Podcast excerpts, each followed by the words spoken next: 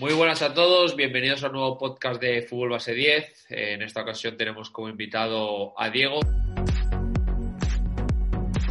Ahora nos contará un poquito acerca de, su libro eh, titulado Predeporte, pero antes de, eso y mucho más, voy a presentaros un poco, un poco a Diego. Diego es doctor Convención Internacional en Ciencias de la Actividad Física y el Deporte, ha, publicado artículos de investigación en prestigiosas revistas internacionales. Además, posee dos másteres en innovación e investigación en ciencias, en ciencias del deporte y formación del profesorado de secundaria, bachillerato y formación profesional.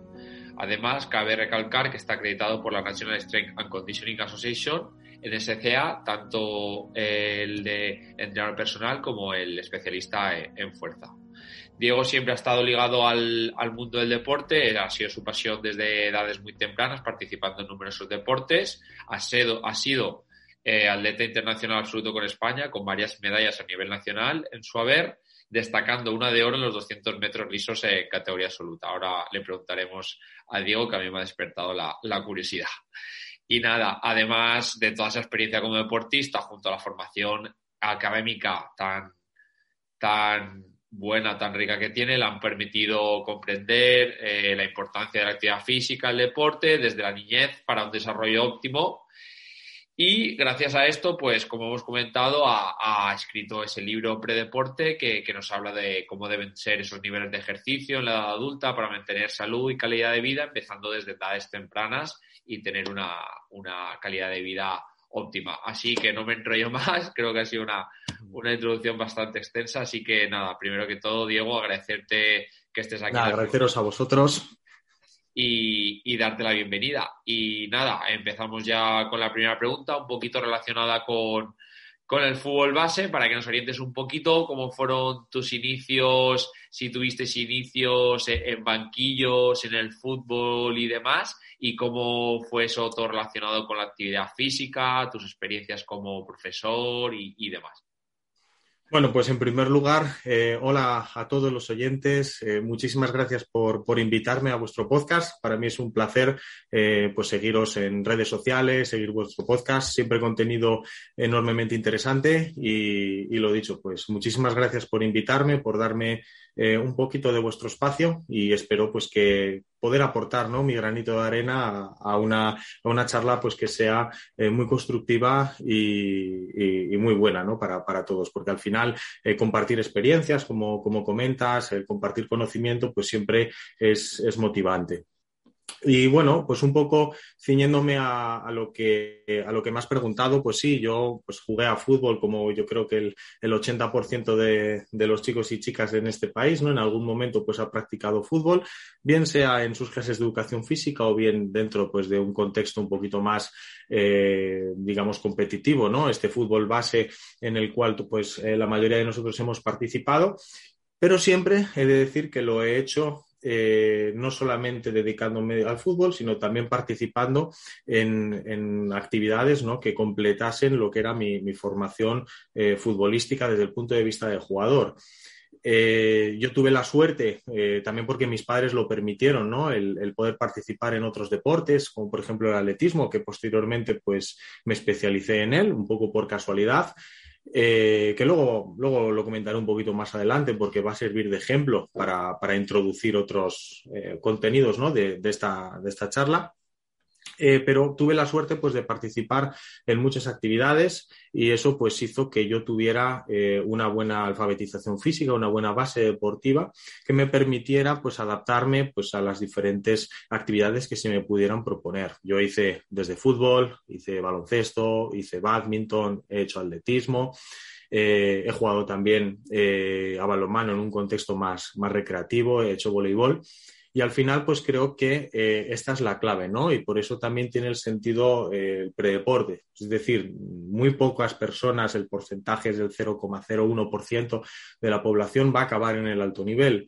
Por tanto, lo que se trata es de que nosotros, como técnicos y entrenadores, seamos capaces de ofrecer eh, a nuestros pequeños deportistas actividades, ejercicios y recursos de manera que ellos puedan desarrollar esta alfabetización física de modo pues que se adhieran a las actividades que nosotros estamos haciendo y si ellos deciden en algún momento pues cambiar de actividad eh, por el motivo que sea, por probar, por disfrutar, que es al final el objetivo principal, o bien ya en la vida adulta eh, desean pues seguir un programa de acondicionamiento X o estar o iniciar nuevas actividades que lo puedan hacer, ¿no?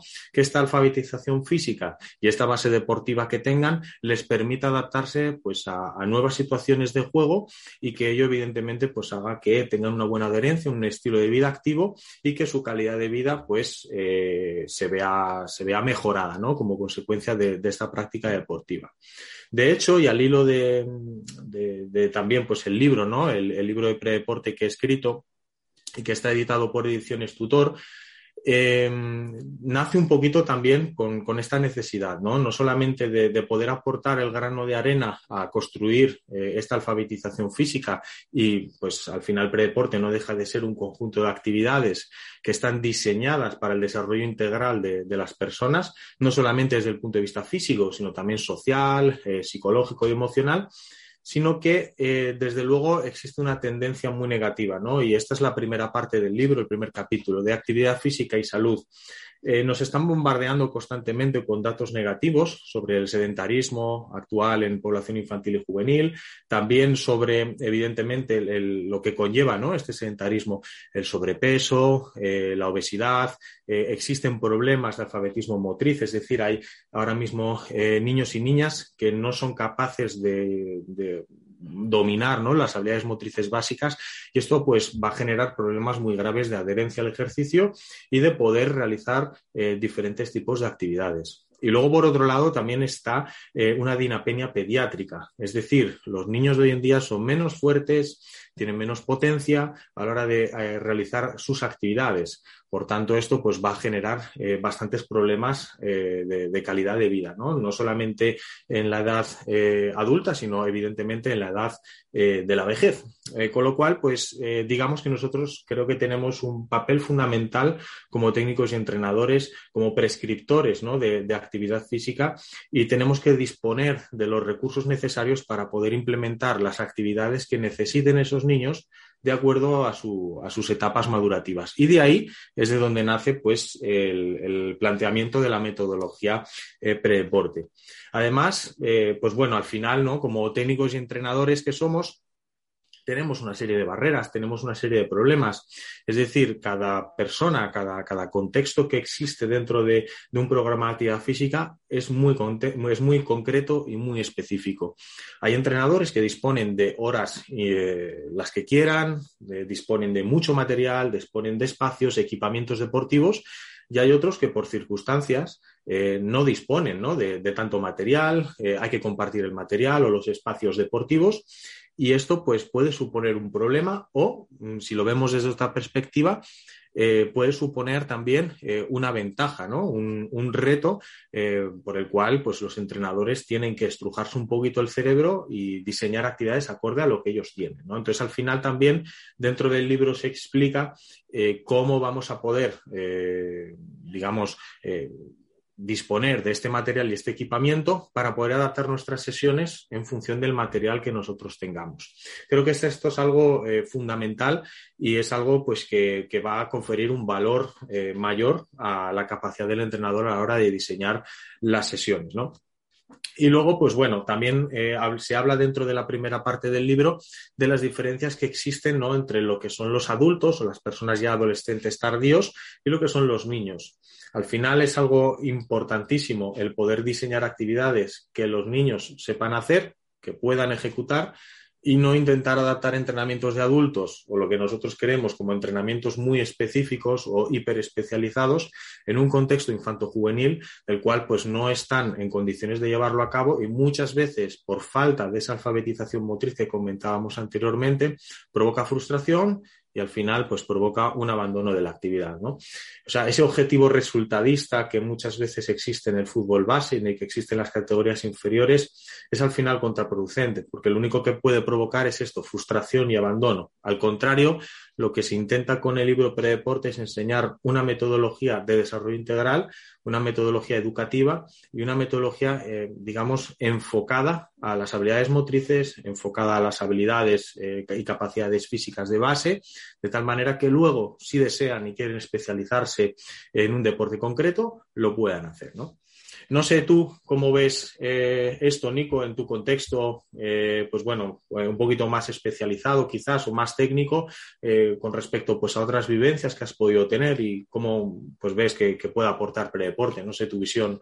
No, a mí me parece fenomenal, sobre todo como objetivo más grande y general que has comentado de crear ese lazo positivo, ese hábito para largo plazo porque lo normal, por desgracia, es que todos no lleguemos a, la élite en los deportes que nos apasionan, que nos gustan y nos quedemos, como les voy a decir, por el camino.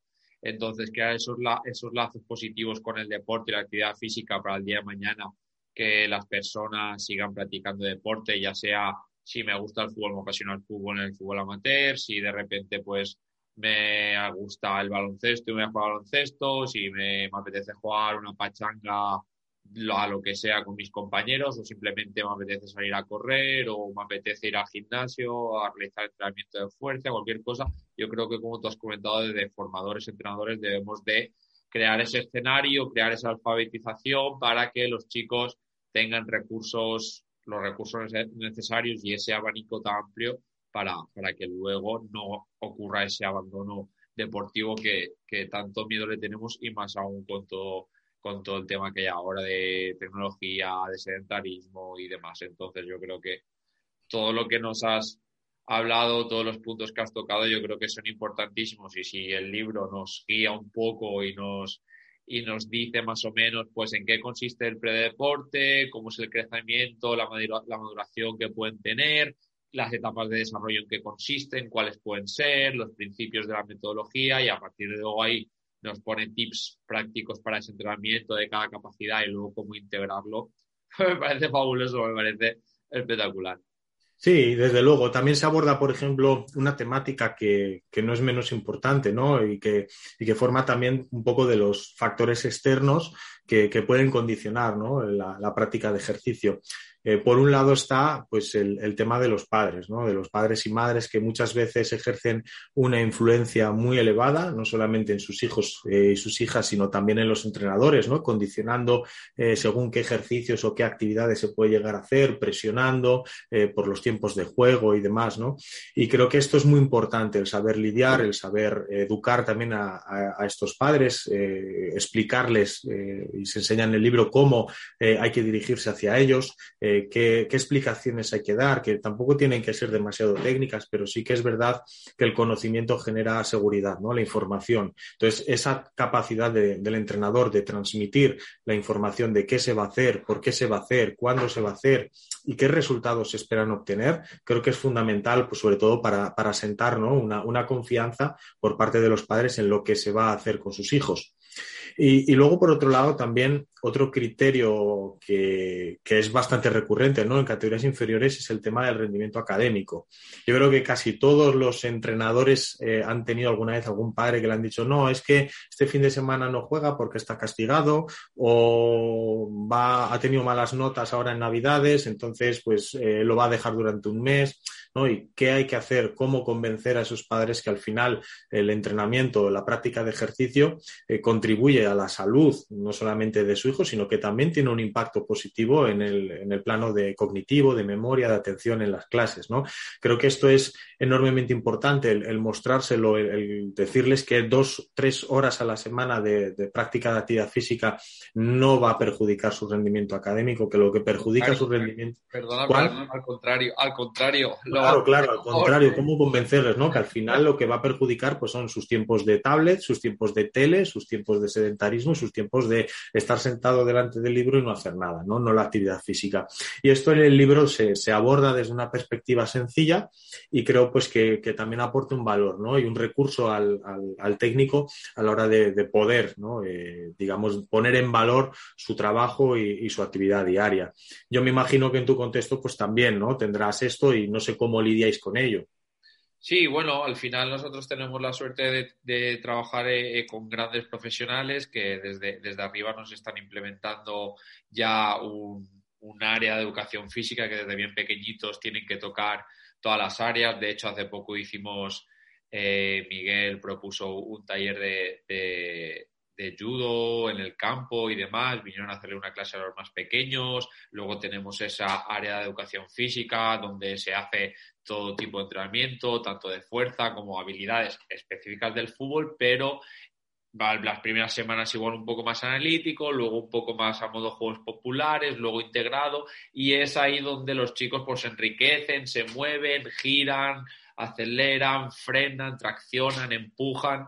Entonces, nosotros ahí sí que tenemos esa, ese prisma de que tú comentas, Diego, que me parece muy rico de desde bien temprano, desde bien pequeño, que aunque estén en un deporte, que los deportes al final son eh, específicos, tienen sus acciones específicas, intentar que esa base sea la más amplia posible para que luego ellos sepan eh, desarrollarse y moverse en cualquier, porque a lo mejor ahora mismo estos dos años está jugando a fútbol, pero de aquí dos años no sabe si se va a ir al atletismo, si se va a ir a baloncesto, si va a ir a balonmano, si se va a ir a tenis, no sé, pueden ser mil historias, mil, es cambiante y, yo creo que es nuestro objetivo y tanto como, como dices tú de del abanico hacerlo lo más amplio posible y sobre todo como formadores lo que tú comentas de tener claro ese mensaje y si el libro lo da es espectacular porque muchas veces a lo mejor no tenemos esos argumentos que necesitamos para trasladarle a los padres lo importante que es.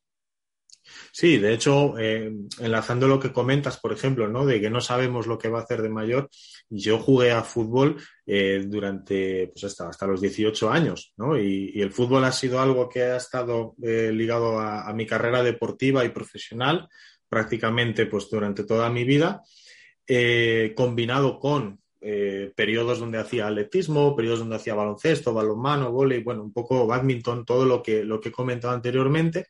Y a los 18 años, pues eh, fue la primera vez que, que, empecé mi carrera la universidad y dije, bueno, pues voy a hacer algo diferente porque, bueno, yo por mis circunstancias personales, pues fui a estudiar a otro sitio y, dije, bueno, pues voy a, voy a volver al atletismo, ¿no? Pues me pareció un, un, deporte pues donde podía correr, donde podía hacer fuerza, donde podía hacer cierto tipo de cosas que a mí pues me, parecían interesantes. Y al final ahí me encontré de repente que en un año eh, me convertí en deportista de élite, ¿no? Empecé a ir a campeonatos de España, a ganarlos, eh, empecé a moverme a nivel internacional y al final eh, fue consecuencia de, la alfabetización física que tenía tan grande, lo que me permitió adaptarme rápidamente a una especialidad deportiva.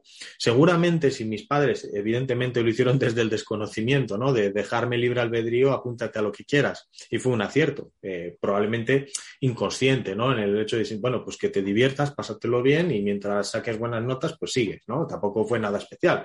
Pero sí es verdad que, eso me ayudó, ¿no? Me ayudó mucho a, poder adaptarme, a ser una persona pues, que tiene una buena coordinación y que los gestos técnicos específicos del atletismo, que en mi caso era velocidad, 100 y 200 metros, pues los, los aprendiera y los asimilase de una manera rápida, pero no solo eso, sino también pues todo el entrenamiento de fuerza, los ejercicios técnicos del gimnasio, ejercicios funcionales específicos, etcétera. Entonces creo que es muy importante todo esto que comentamos, ¿no? De no solamente pues toda la parte de ejercicios, actividades alfabetización física, sino también la capacidad de transmitir a los padres, ¿no?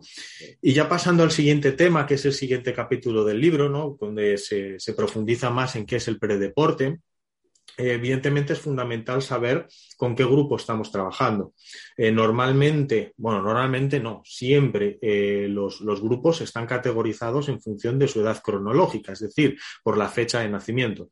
Sin embargo, eh, pues bueno, a lo mejor en edades de 5 o 6 años, pues al final su, su, maduración es similar, pero cuando nos acercamos a la pubertad, esos 11, 12, 13, 14 años, pues vemos que hay unas diferencias significativas, ¿no? Hay algunos que ya parecen medio adultos, y otros que todavía parecen medio niños. Y ahí se provoca pues una serie de dudas, incertidumbres a la hora de prescribir ejercicio y es donde también se ven diferencias en el rendimiento, que son consecuencia evidentemente de una maduración y de un desarrollo y nosotros como técnicos y entrenadores tenemos que ser capaces de configurar entrenamientos dentro de nuestros grupos, ¿eh? que, que, evidentemente no van a ser homogéneos, van a ser heterogéneos, para darle a cada, a cada niño, a cada adolescente lo que necesita. De manera pues que se siga desarrollando.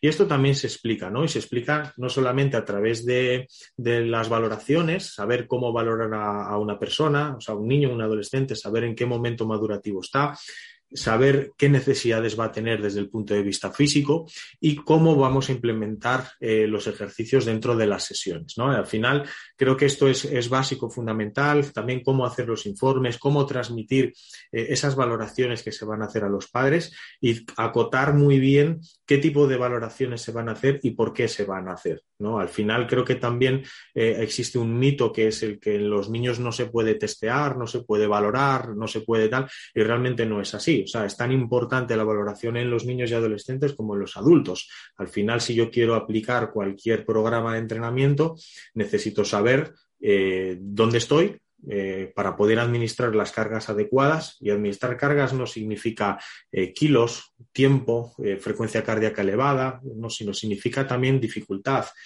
eh, si un niño no sabe hacer un pase con el interior, no podemos pedir un gol por la escuadra de Rabona, ¿no? Entonces, al final, necesitamos saber, ¿no? Qué competencias tienen, saber eh, qué ejercicios se pueden aplicar y, hacer las cosas, pues, de una manera eh, que tenga un sentido común y un criterio, ¿no? Y una evolución a lo largo de un año, a lo largo de una temporada y que esto, pues, vaya pasando de entrenador a entrenador y que el desarrollo completo de ese, niño cuando pase por ese club o por esa actividad extraescolar o por eso, esas horas de educación física eh, tenga ese, ese, buen desarrollo, ¿no? O sea, yo creo que esto que es algo fundamental es algo que, tenemos que tener los entrenadores en cuenta, pero al final eh, entra dentro de nuestra responsabilidad, ¿no?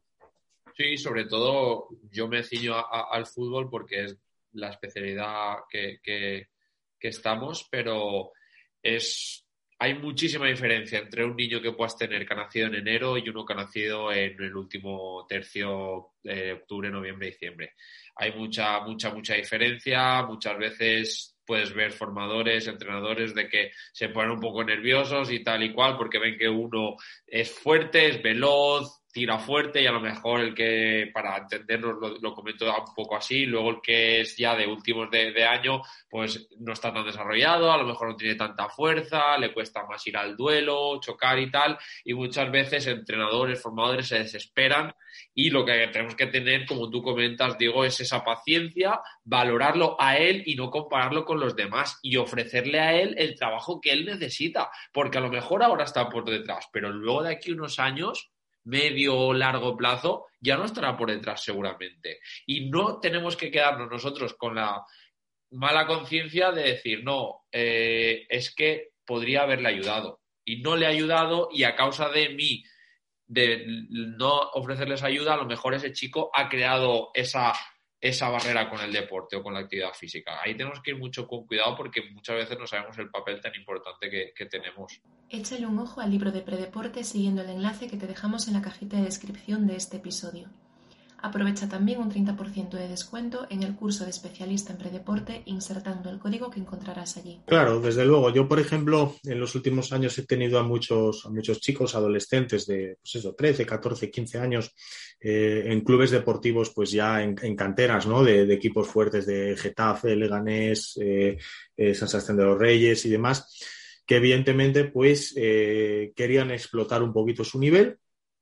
Y, evidentemente también hay una labor por mi parte que hice pedagógica de enseñanza de los padres, decir, bueno, aquí estamos sobre todo pues para, adquirir una serie de, de capacidades y habilidades físico-motrices que le permitan explotar. Es decir, si yo hago una valoración y veo a un chico que porque tenga 13 años creen que ya es medio adulto, no, eh, todavía no ha llegado a su pico de velocidad de crecimiento máximo, por tanto no está en la pubertad, eh, etcétera, etcétera. ¿no? Entonces es, algo que, es muy importante valorar, es importante tener presente y, a la hora pues, de implementar todos los ejercicios que nosotros vayamos a hacer, ser conscientes ¿no? de la etapa en la que está. De hecho, en, el tercer bloque del libro hablamos precisamente de, esto, ¿no? de, la clasificación de predeporte. Eh, se enmarca en, cuatro grupos eh, básicos en los cuales pues, se delimitan un poco qué tipo de actividades se tienen que llevar a cabo con ellos. ¿Por qué? Porque evidentemente, pues dependiendo de su estado madurativo y del desarrollo que tengan, que incluye pues todas estas experiencias que tienen, ¿no? No es lo mismo una persona amateur eh, que por muy, muy eh, maduro que sea y mucho crecimiento que tenga, no tenga esas, esas experiencias. Y yo siempre pongo el ejemplo. Eh, yo he sido un buen deportista, evidentemente tengo un crecimiento completo, tengo la maduración completa, pero mi desarrollo, por ejemplo, en pádel es cero. Con lo cual, cualquier chico de 10 años me va a ganar, casi seguro. ¿Por qué? Porque por mucho físico que yo tenga, no tengo esas experiencias, no tengo la técnica, no tengo tal. Entonces, todo esto viene, tiene que ir acompañando durante todo el proceso de, maduración, durante todo el proceso de, desarrollo del deportista. Eh, y, evidentemente, pues tiene unos tiempos, tiene unos plazos y, hay que respetarlos pues, para que ese desarrollo sea, sea bueno y, no provoque lo que estás comentando, ¿no? Esa sensación de frustración, de fracaso y al final abandono la actividad. Es decir, tener esa labor con los padres y esa labor también con el deportista pedagógica, de explicarle eh, cuál es la situación, eh, ver metas eh, en el corto plazo y plantear los objetivos en el medio y largo plazo.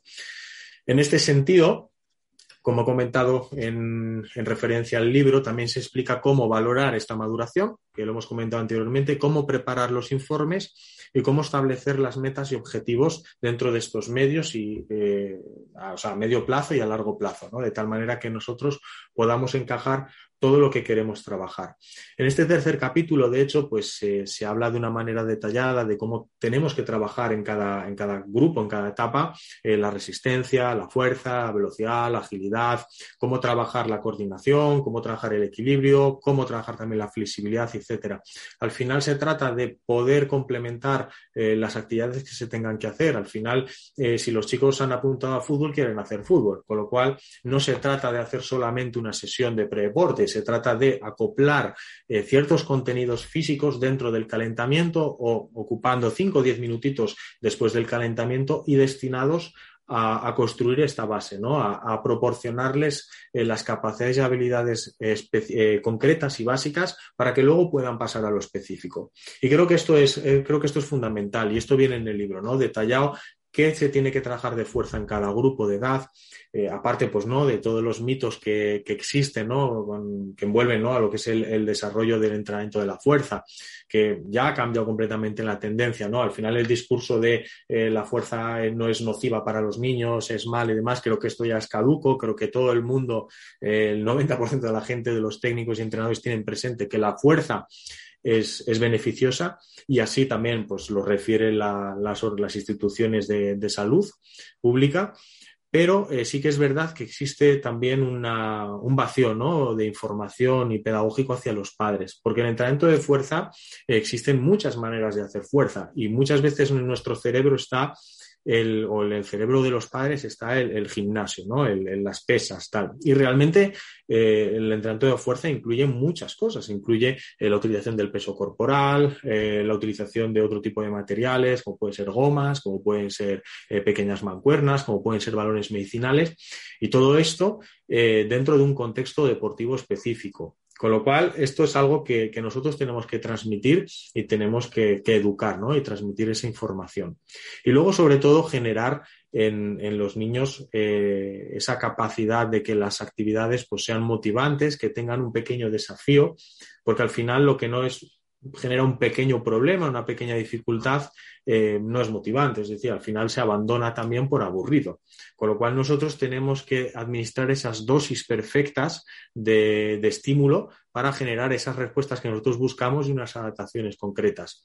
Y en este sentido, y algo que suelo recurrir bastante es eh, al, entrenamiento de resistencia, ¿no? que suele ser algo como muy aburrido y que todos tenemos el concepto de, a dar vueltas al campo, venga, cuatro vueltas al campo eh, y después vamos a hacer no sé cuántos farlek y después al final del entrenamiento 10 minutos de carrera continua, ¿no? Y también saco mucho el ejemplo del test de Cooper. El test de Cooper en los institutos creo que ha sido el mayor dilapidador de, entrenamiento aeróbico que ha existido. E incluso se sigue haciendo ahora mismo, ¿no? El, test de Cooper, esa valoración que no se entiende muy bien, porque muchas veces yo cuando he estado en, en el instituto dando clase, y lo he visto a otros, a otros profesionales el, administrar esto que viene en el currículum, pues ves que, los chicos y chicas a veces no van ni con el material adecuado, ¿no? Van con unos vaqueros o van con no sé cuál, ¿no? Y esto pues genera problemas, genera una experiencia tan mala que hace que su desarrollo sea tan negativo que al final, pues, eh, todo lo que sea correr, lo que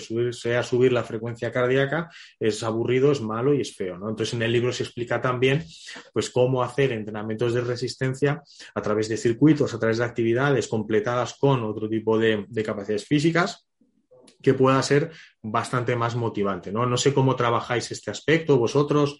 Eh, y como hemos comentado antes, muy similar, al final... Eh lo que intentamos nosotros es mediante juegos populares, por ejemplo, yo qué sé, el 1, 2, 3 pollito inglés, de, para que ellos practiquen el saber acelerar, el saber cómo frenar, el robar colas, por ejemplo, un juego con resistencia, robando colas y tal, los niños no paran de correr, tienen ahí el pique de ver quién roba más colas, demás, circuitos como tú comentas, Diego, de saltar unas cuantas vallas o saltar unos aros o hacer un camino al infierno que le llamamos nosotros, que mientras unos hacen pases, los otros tienen que saltar corriendo velozmente y dando saltos, que al final también están trabajando ahí la, la. Como tú comentas, hay un montón de variedades que encima se, recogen en, el, libro, porque como tú comentas y como he podido ver, está ahí los, ejercicios integrados, que los entrenadores tienen la parte teórica, los fundamentos, y luego ya van a poder tener lo práctico para ir cogiendo ideas y, llevarlo al campo. Pero es que lo que tú comentas, y, y sobre todo, y ya, y ya, ya te dejo a ti otra vez el turno de palabra, el intentar es que tenemos que tener claro no crear ese lazo negativo con, la actividad física y sobre todo crearles contextos, como tú comentas, motivantes, integradores, que sean para ellos retos, que creen experiencias y lazos emocionales positivos que está en nuestra mano y al final con libros como, como el, que tú has escrito, Diego, de predeportes, que lo tenemos en la mano para, crear contextos y ambientes perfectos para que ellos luego en esos 10, 12, 15 minutos tengan unas experiencias fenomenales que luego ya les lleven a, practicar su deporte preferido, que por eso se han apuntado a eso. Correcto. Y de hecho, eh, hablando pues de, de, la experiencia negativa, ¿no? Que al final también a veces la parte física se concibe incluso a veces de manera negativa por los técnicos y entrenadores, ¿no? Como que es algo como si fuera militarizado, ¿no? Cuando realmente tiene que ser algo completamente diferente, tiene que ser algo motivante. Y tienen a veces la percepción, ¿no? Como que la parte esta del, trabajo físico eh, va a condicionar su tiempo de sesión, va a condicionar pues todo, todo lo que es su planificación de, contenidos un poquito más específicos del deporte, ¿no? De, estos técnicos. Eh, al final del libro eh, se comenta sobre todo esta, esta, parte, ¿no? Cómo se tiene que implementar este, estos contenidos de predeporte dentro de las sesiones de entrenamiento. Al final tenemos que ser realistas y en casi todos los contextos de clubes deportivos o de actividades físicas extraescolares, eh, los técnicos y entrenadores disponen de un par de días o tres a la semana, martes, jueves o lunes, miércoles, viernes, donde tienen de una hora a hora y media de, sesión, más luego la competición el que lo tenga, ¿no? El sábado y el domingo. Cual, eh, el tiempo que tenemos es realmente limitado. Es decir, al final eh, disponemos a lo mejor pues de, dos horas o de tres horas a la semana o de con mucho cuatro horas para poder eh, hacer esto, ¿no? Y además todos los contenidos específicos del deporte en cuestión. Por tanto, la, la propuesta que siempre se hace es, bueno, pues vamos a dedicar un 10, un 15%, que vienen a ser 10, 15 minutos vamos a utilizar el calentamiento, lo vamos a hacer funcional, es decir, vamos a hacer un calentamiento que también trabaje eh, todas las capacidades físicas, las habilidades motrices, etcétera, y vamos a eh, destinar 7, 8, 10, 12 minutos, depende del día y del tiempo del que dispongamos, para trabajar un poquito también la parte más física, ¿no? Contenidos de fuerza, contenidos de velocidad, contenidos de resistencia, etcétera.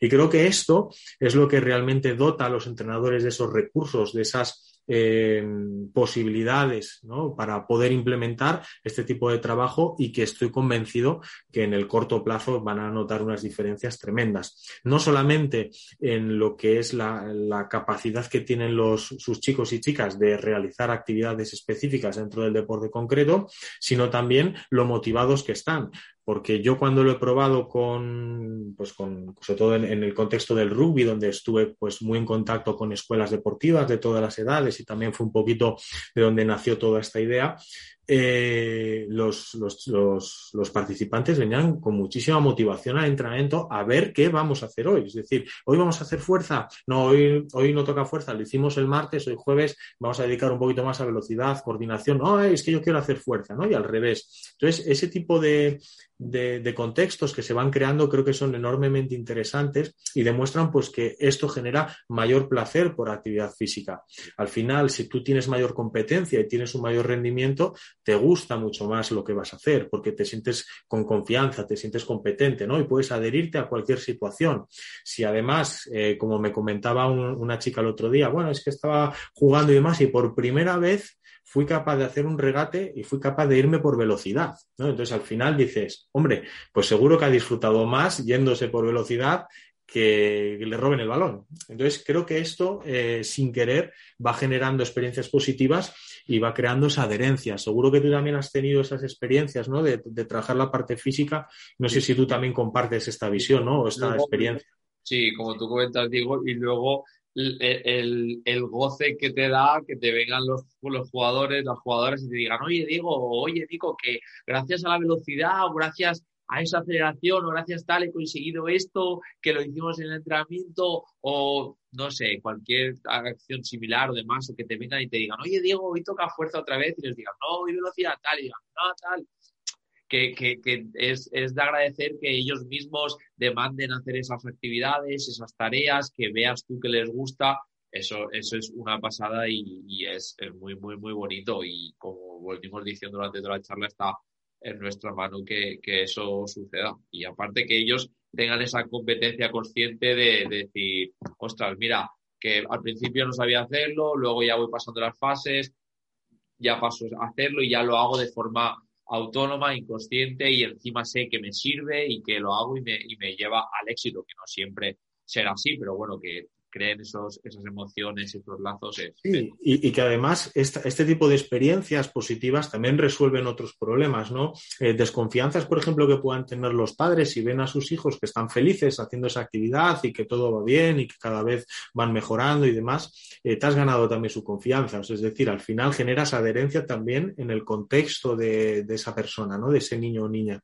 Con lo cual yo creo que es, es fundamental, ¿no? El tema del desarrollo, de la experiencia positiva, que sientan ese disfrute por hacer esa actividad y que luego, evidentemente, disfruten de, pues, todo lo que implica, ¿no? El estar en un equipo el hacer ejercicio, compartir experiencias, creo que, creo que es algo que, toda persona eh, quiere vivir y que todos los que hemos estado vinculados al deporte desde pequeños pues, pues bueno, hemos disfrutado y yo creo que son de las, de las etapas que, guardas con mayor cariño en tu vida, ¿no? Parece que hablamos ahora como si fuéramos personas ya jubiladas, eh, que no es el contexto, pero eh, sí que es cierto que todas las personas que, hemos estado vinculadas al deporte guardamos con mucho cariño eh, esta etapa, ¿no? De, categorías inferiores, de, base, ¿no? De, tu formación como tal, como, como persona, como deportista y todos los valores que te transmite el deporte correcto, así es, así es, digo. Es, al final el objetivo tiene que ser ese y sobre todo cuando se, cuando se crucen contigo, cuando, cuando tus ex, ex eh, alumnos y demás se crucen contigo, la importancia de que ellos eh, te, te, recuerden las cosas, te reciban con una sonrisa, te den un abrazo y todo eso, eso eh, al final como formadores, educadores, maestros, profesores, esté lleno de una alegría inmensa. Entonces, es que debemos inculcarnos y, ofrecerles a, los chicos todas las experiencias positivas que podamos y más para que, para que luego el día de mañana ellos se sientan sí. Así es, así es. Sí, y hablando también pues, de, experiencias positivas y aprovechando la ocasión, eh, también a mí me, encanta pues, el tener estas experiencias positivas en los cursos ¿no? de, especialización pre-deporte. Eh, bueno, actualmente pues hemos hecho ya tres ediciones del curso de especialización predeporte, eh, que incluye pues todo el contenido del libro predeporte y contenido adicional. Eh, recursos didácticos, incluyen pues artículos científicos sobre todo lo que tiene que ver con predeporte, ¿no? el entrenamiento de capacidades físicas y demás, hay un acompañamiento a los técnicos y entrenadores para que se formen eh, de una manera eh, muy personalizada, individualizada.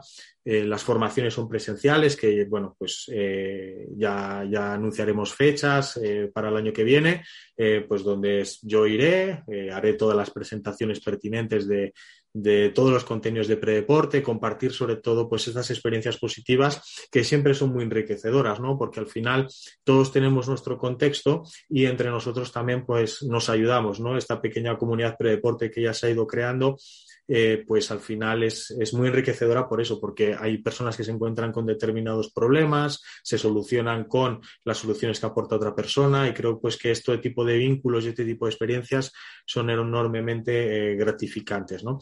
Eh, de hecho, pues bueno, la, formación está pensada para que sea muy tangible, que aporte muchísimos recursos prácticos, con muchos recursos didácticos. También tiene una plataforma online para consultar todos estos recursos, todas las formaciones que, se den y, sobre todo pues también un foro de debate pues donde se van eh, agregando pues contenidos, eh, sobre todo pues preguntas, dudas, cuestiones y que creo pues que es enormemente interesante.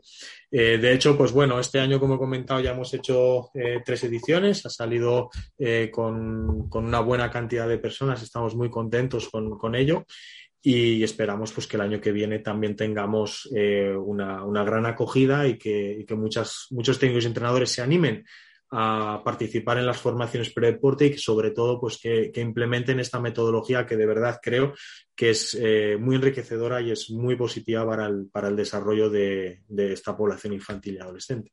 Yo animo a todos los oyentes a, que, a que realicen el curso, sobre todo porque para mí es de vital importancia que se retome la, formación profesional, eh, eh, presencial, porque el online al final es una herramienta muy, muy buena, que ha evolucionado mucho con la pandemia y demás, pero yo creo que lo que tú comentas, Diego, de la riqueza que se da en contextos donde te juntas con otros compañeros, ya sean otros deportes, del mismo deporte, donde puedas debatir, donde puedas hablar, que cada uno cuente sus experiencias, aparte de toda la formación teórica y práctica que, que ofreces tú, yo creo que, que es básico y es un deber para, todos los entrenadores formadores, ya sea fútbol base, ya sea baloncesto, balonmano, tenis, eh, waterpolo, es que me da igual. Yo creo que es algo indispensable porque al final todo empieza desde la base y el predeporte es, es, esencial y que, y que nos llevemos de esa, de esa formación, que, lo, que se lo van a llevar esos conocimientos técnicos necesarios para poder mm. evaluar, luego para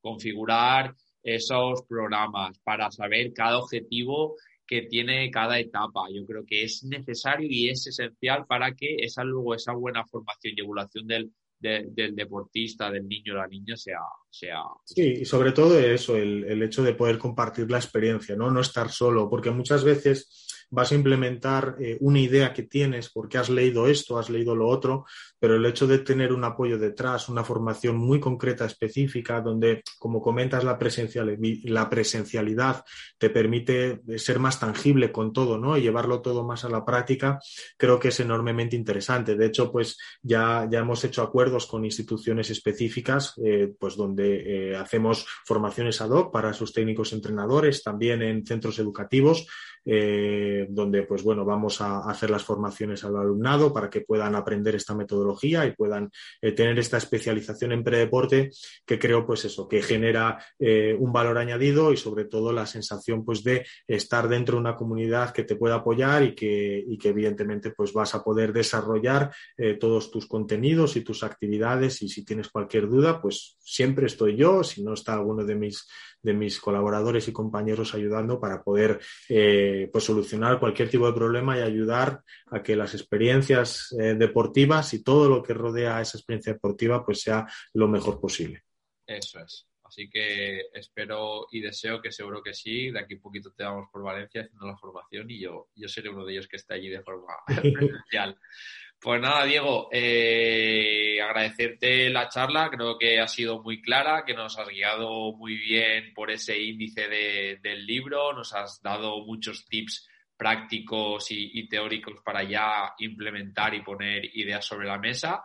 Animo a los oyentes a que si tienen la oportunidad que el curso es en su ciudad o una sede cercana, que vayan que te conozcan en persona y que compartan experiencias y, se sigan formando, sobre todo para el beneficio de los, de los niños y las niñas. Eh, y nada, y que también tiene a disposición suya el libro, se llama Predeporte, el manual del entrenador de base. El autor, como hemos comentado, es Diego. Es un manual que aporta eh, habilidades, para los entrenadores habilidades, recursos para programar, valorar, planificar y, es algo básico para, para, poder formar a los, a los futuros deportistas de, de una forma óptima.